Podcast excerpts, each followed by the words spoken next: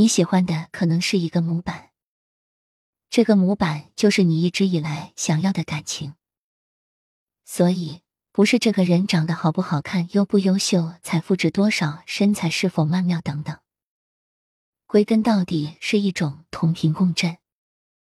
因为同频共振，所以会一起向前，一起成长，不会拉低彼此的能量，不会觉得有朝一日不再新鲜浪漫。就算是到了人生的终点，也会像年轻恋人那样手牵着手，互相依偎。因为同频共振，不会彼此怀疑，不会抓着过去，不愿去到未来。这样的频率，是灵魂天然会追求的一种惯性。所以，你可能在灵魂的深处一直寻找，你的记忆深处记得这个人，但是你一直没有找到。也可能找到了相似的，你以为找到了，这很像是我之前写过的最后一世。当然，不是对每个灵魂而言，所有的最后一世都是相对于那些找回了记忆的灵魂而言。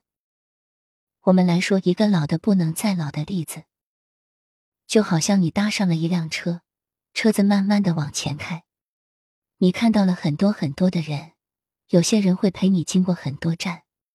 但在终点等着你的那个人，你知道他独一无二，那就是钥匙。因为我们知道，你这一生遇到的大多数人都是他的碎片。之所以之前的你未被触发，仅仅因为没有对应自己的钥匙。这把钥匙是他，也是你自己。所以，我们常常形容他为另一半。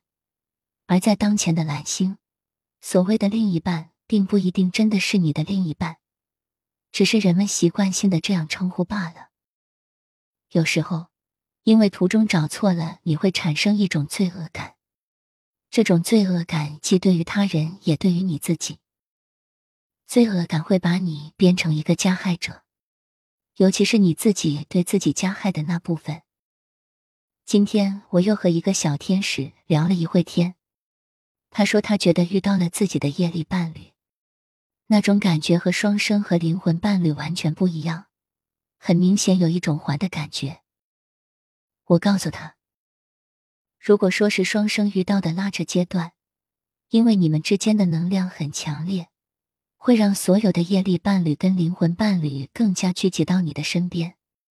只不过灵魂伴侣是来帮助你，或者给你建议，或者给你指引，但业力伴侣有可能就是想要拖住你。这个是非常正常的现象，但不是说每个人都会一定遇到这样的现象。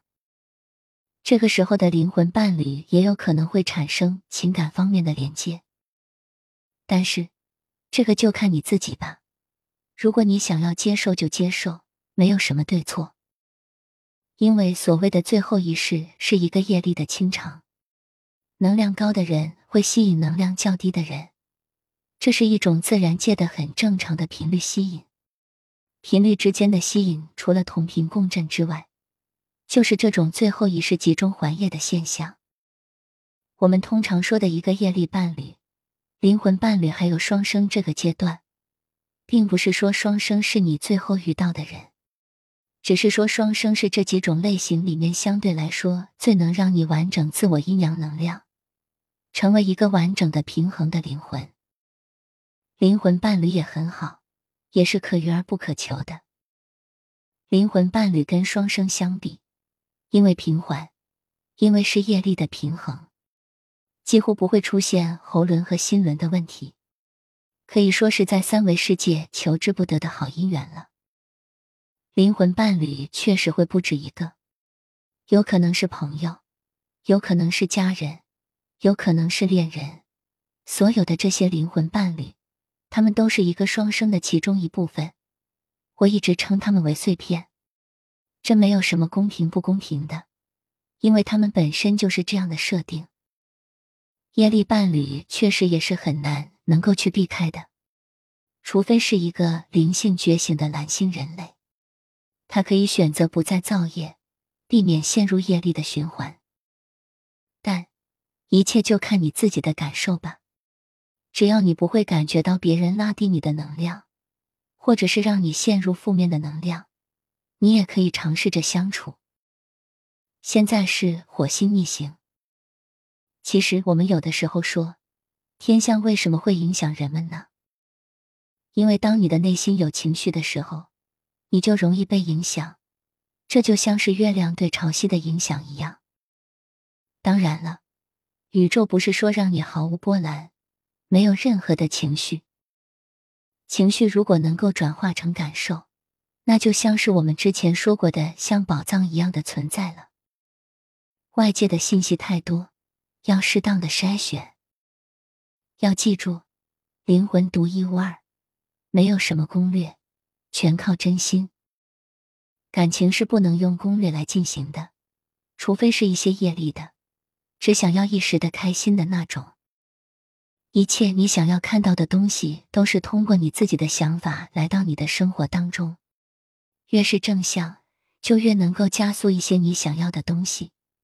只要不是执念，只要不是强求，所有的东西都会顺着正确的方向。而爱，爱多爱少都是爱。只要他是爱，感受到的，没有感受到的，都是爱。只要他是爱，爱多爱少，谁对谁错，无需计较。